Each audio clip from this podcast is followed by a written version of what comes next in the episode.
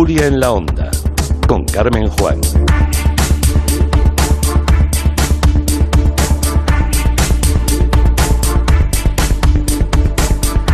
Recuerden que cuando abríamos el orden mundial eh, les dejábamos una pregunta en Twitter. ¿Cuál de estos países ha vacunado con la primera dosis a una mayor proporción de su población adulta? Daban cuatro opciones aquí nuestros compañeros. Bután, Israel, Reino Unido o Vietnam. Ya pueden ir votando y después lo resolvemos. Ahora vamos con preguntas que también nos hacen los oyentes porque esto es de, de doble dirección.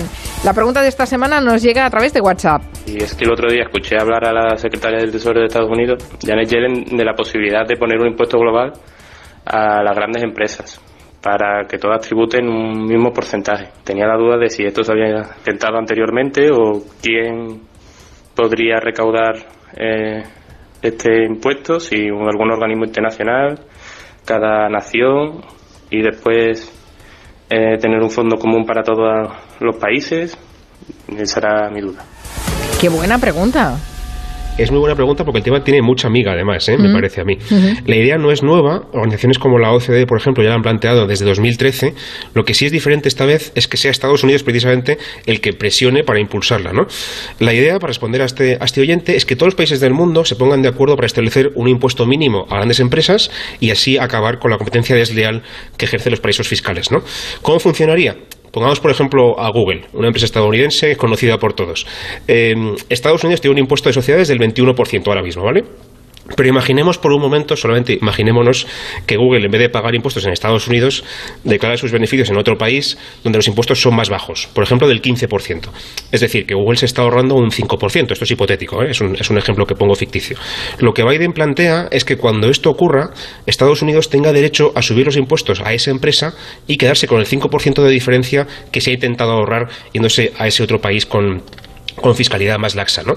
Claro, esto a priori suena, suena bien, pero ha generado muchísimo revuelo y además hay muchas dudas sobre cómo aplicarlo, porque bueno, eh, siempre que hay una ley hay una trampa, ¿no? Sería, sería, no sería tan fácil como parece.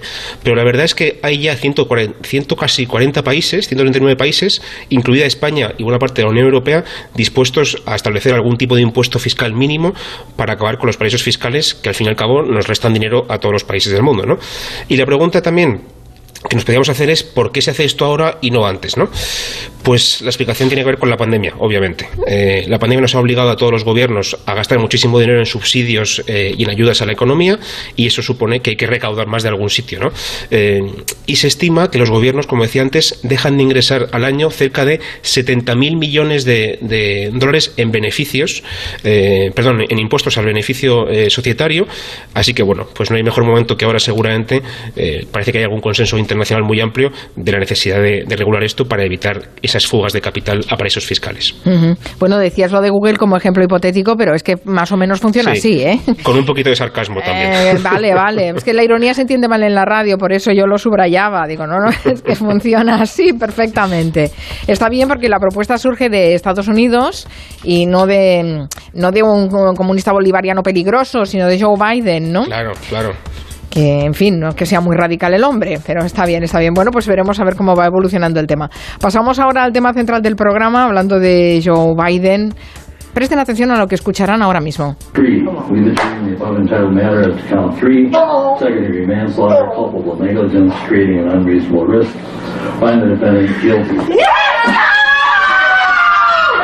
Es el momento en el que la familia de George Floyd está celebrando que el ex policía Derek Chauvin ha sido declarado culpable de todos los cargos por el asesinato de Floyd. Ya saben que el pasado mayo de 2020, eh, Chauvin, bueno, yo lo digo con acento francés, pero claro, de, de, no debe ser así, arrestó a George Floyd y durante más de nueve minutos eh, mantuvo su rodilla apoyada en su cuello, lo que finalmente acabó causándole la muerte y generando un símbolo en todo el mundo. Ahora la justicia lo ha encontrado culpable y es una sentencia que se ha recibido como si fuera una sentencia histórica.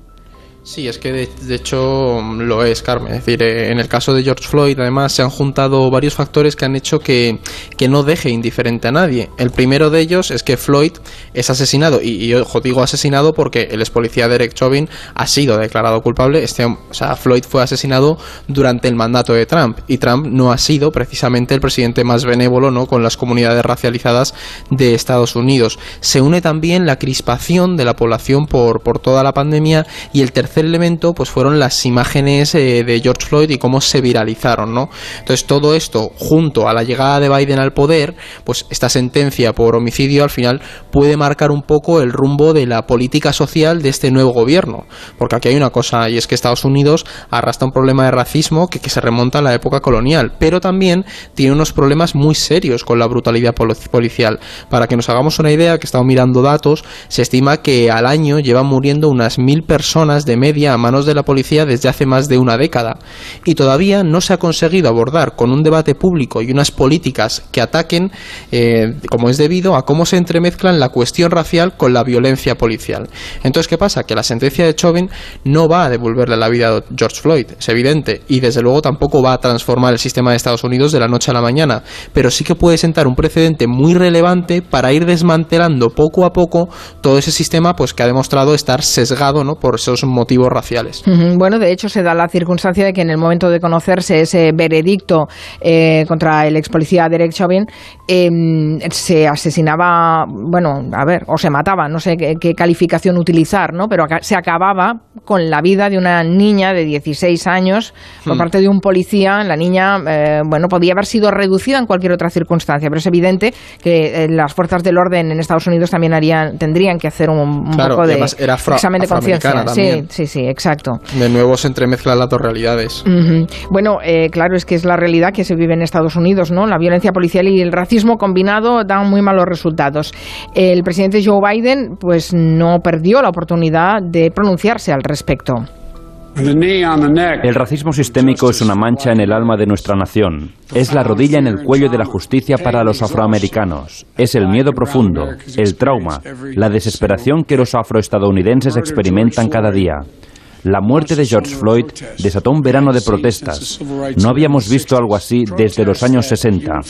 Unas protestas que unieron a la gente de todas las razas y generaciones con un propósito, decir basta, Basta de esas muertes sin sentido. El veredicto de hoy es un paso adelante.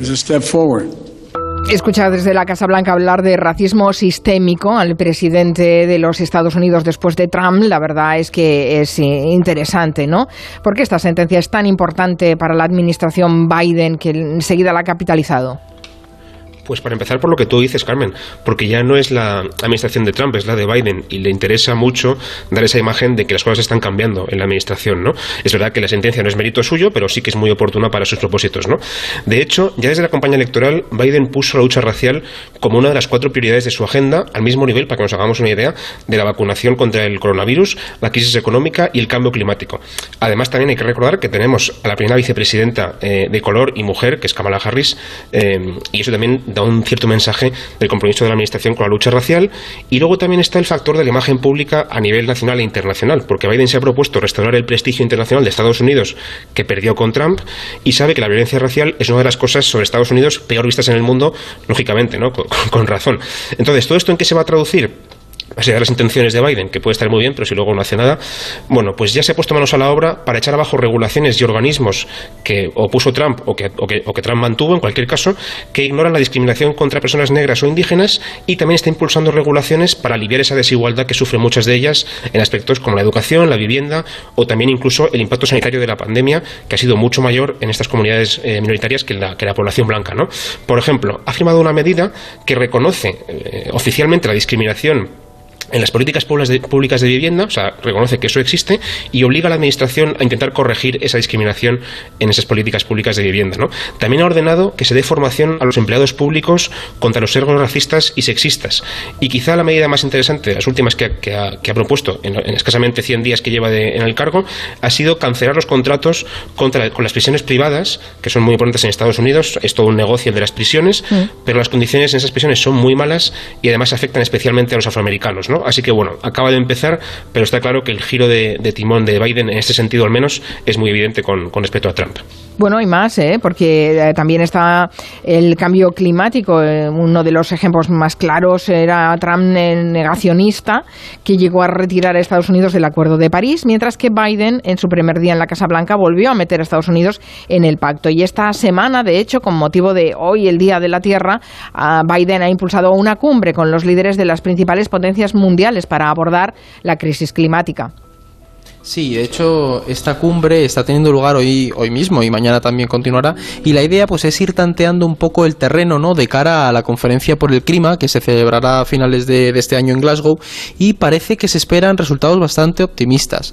El pasado domingo se reunieron, de hecho, los enviados especiales para el cambio climático de Estados Unidos y China, que han decidido firmar una declaración conjunta para adoptar políticas más verdes que pues ralenticen, ¿no? El cambio climático. Lo que parece, Carmen, es que los dos grandes rivales, Estados Unidos y China, que además son los dos países más contaminantes, están dispuestos a cooperar en un asunto que en realidad beneficia al mundo en su conjunto. Lo que sí que queda pendiente es pues si se van a limitar a buenas intenciones sobre el papel, pero al final conviene que se lleve en la práctica por el bien global. China, por su lado, ya ha dejado claro que, quiere estar al frente de la lucha contra el cambio climático. Xi Jinping eh, anunció que, quería alcanzar la neutralidad de carbono para 2060 y Estados Unidos mm, también parece tener bastante claro cuál es su, papel internacional, ¿no? Y la cosa aquí es, pues, que Washington está impulsando este tipo de, iniciativas ya demuestra hasta qué punto Biden quiere distanciarse de lo que Trump ha venido haciendo estos últimos cuatro años. Frente a ese escepticismo, ¿no? Biden ha hecho eh, del cambio climático una prioridad para su gobierno. Ya lo vimos con lo que tú has mencionado del Acuerdo de París. Entre las políticas eh, que Biden quiere implementar está, por ejemplo, descarbonizar la economía de Estados Unidos para 2050, invirtiendo muchísimo en energías renovables y en infraestructuras sostenibles, que es este plan que hemos ido comentando estas semanas. Porque al final Biden es consciente de la importancia de estar a la cabeza de la lucha contra el cambio climático y bueno, pues podíamos, mm, veremos cómo esto hace un efecto arrastre para que otros países se sumen al carro. Bueno, de hecho, Vladimir Putin esta misma semana ya confirmó que se apuntaba, o sea que también es un, es un buen es un buen sí, son las grandes potencias mundiales. También España está invitada, ¿eh? El presidente Sánchez fue invitado. Creo que son 50 líderes mundiales a los que movilizó Joe Biden. Eh, la verdad es que mm, es interesante, pero perdonad mi escepticismo. ¿Qué intereses hay detrás de esta iniciativa en los principales países del mundo? A ver, como siempre, Carmen, hay algún interés más allá de la defensa del clima que es muy defendible, que es muy necesaria, pero no es lo único que hay aquí, ¿no? Por una razón muy sencilla. Las políticas climáticas van a traer un cambio en el modelo energético, productivo y tecnológico alucinante, va a ser un cambio muy grande, y eso abre una, competición geopolítica eh, en cuanto por ejemplo, quién va a controlar o liderar las tecnologías verdes nuevas, como por ejemplo los paneles solares o las baterías, y también quién va a controlar los recursos naturales que hacen falta para desarrollar esas nuevas tecnologías, ¿no? Como por ejemplo el litio, el cobalto o las tierras raras, ¿no? Y ahí es donde se abre un poco esa competición entre potencias en la que además, en este caso, otra vez China es probablemente el país que más eh, está adelantado, digamos, o que mejor ha visto la oportunidad. ¿no? China destina ya el mismo presupuesto a la lucha contra el cambio climático, ojo, que Europa y Estados Unidos juntos ahora mismo. Eh, esto quizá pueda cambiar con, las nuevas regulaciones que ponga Biden en la Unión Europea, pero ahora mismo China equivale a esos dos bloques eh, juntos. ¿no? Además, son líderes China en coches eléctricos y también en producción de energía eólica. Y son los primeros exportadores y productores mundiales de paneles solares y también del polisilicio, que es el material que se utiliza para fabricar esos paneles solares, ¿no? Es decir, son una potencia de primer orden en el cambio climático, en la lucha contra el cambio climático, quiero decir, y esto supone, lógicamente, un problema para Biden, porque es verdad que, como decía Eduardo, acaba de anunciar que quiere alcanzar ese objetivo, digamos, de reducción de emisiones en 2050, pero para conseguirlo, Estados Unidos va a tener que comprar un montón de paneles solares a China, ¿no?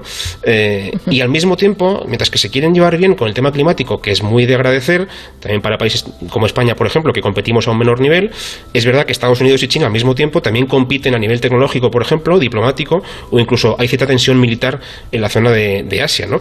Así que, bueno, está claro que está bien que cooperen a nivel climático, pero no, no quiere decir eso en absoluto que la relación vaya a ser nada fácil, porque esto al final también es más intereses y más competición geopolítica, al fin y al cabo.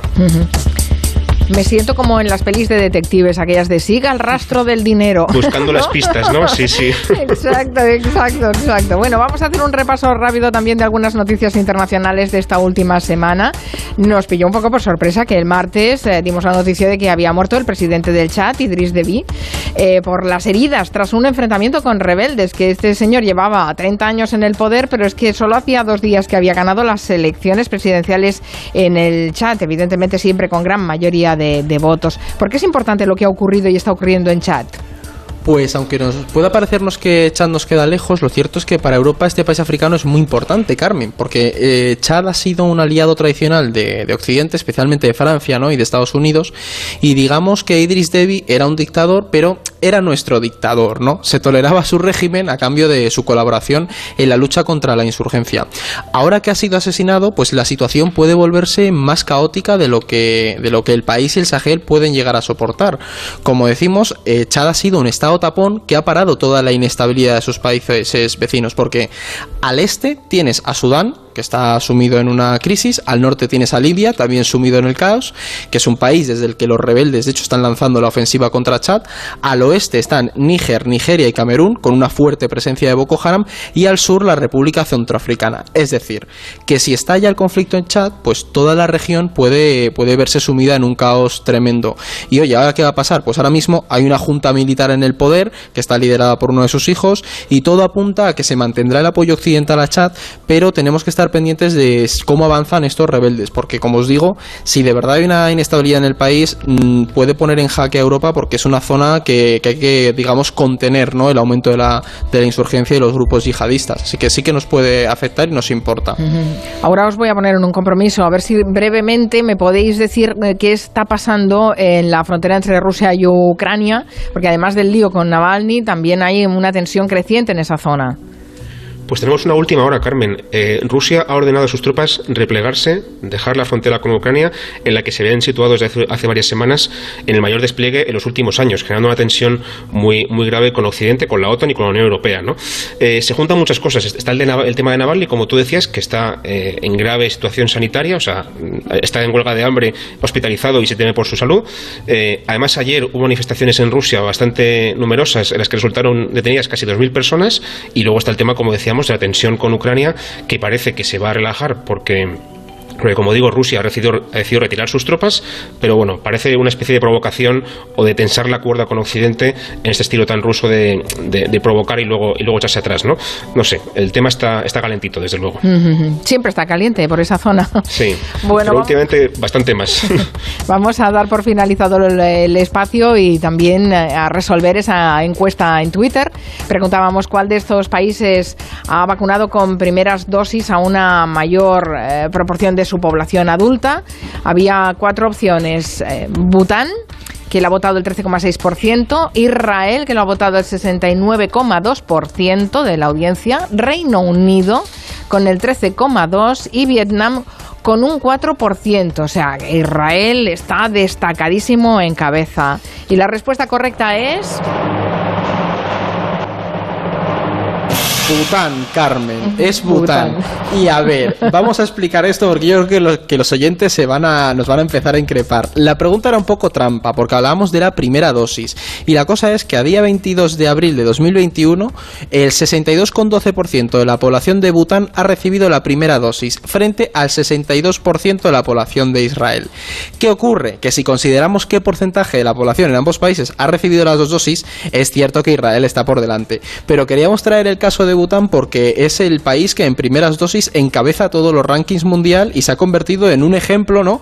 de despliegue logístico en, en, en la región de, del sudeste asiático para porque además es un país muy montañoso, ¿no? Está en el Himalaya, tiene un clima muy, muy hostil y aún así han conseguido vacunar con la primera dosis al 62,12% de su población, que es un dato bastante llamativo. Y recordar una cosa, Carmen, que Bután es un país que puso por delante el bienestar de su población a las a mediciones tradicionales como el PIB, que es un país sí, muy, sí. muy curioso. Algún día podríamos hacer una sí, pregunta sobre Bután, pero sí, sí, en cuanto a la vacunación está siendo un, un hito el caso de Bután. Sí, sí, incluyen la, la felicidad en su índice Exactamente. De, de PIB, sí, eh, sí, sí, el, eh, qué fuerte, sí. Pues nada, eh, Bután, no han acertado los oyentes, aunque no iban muy desencaminados No, no, no, porque Israel, sí, están sí. informados, están informados, así que nada, digamos que progresan adecuadamente. Para, para la pregunta, pero bien, bien. Muy bien, Blas Moreno, Eduardo Saldaña, gracias. Hasta el próximo jueves, adiós. En unos segundos las noticias.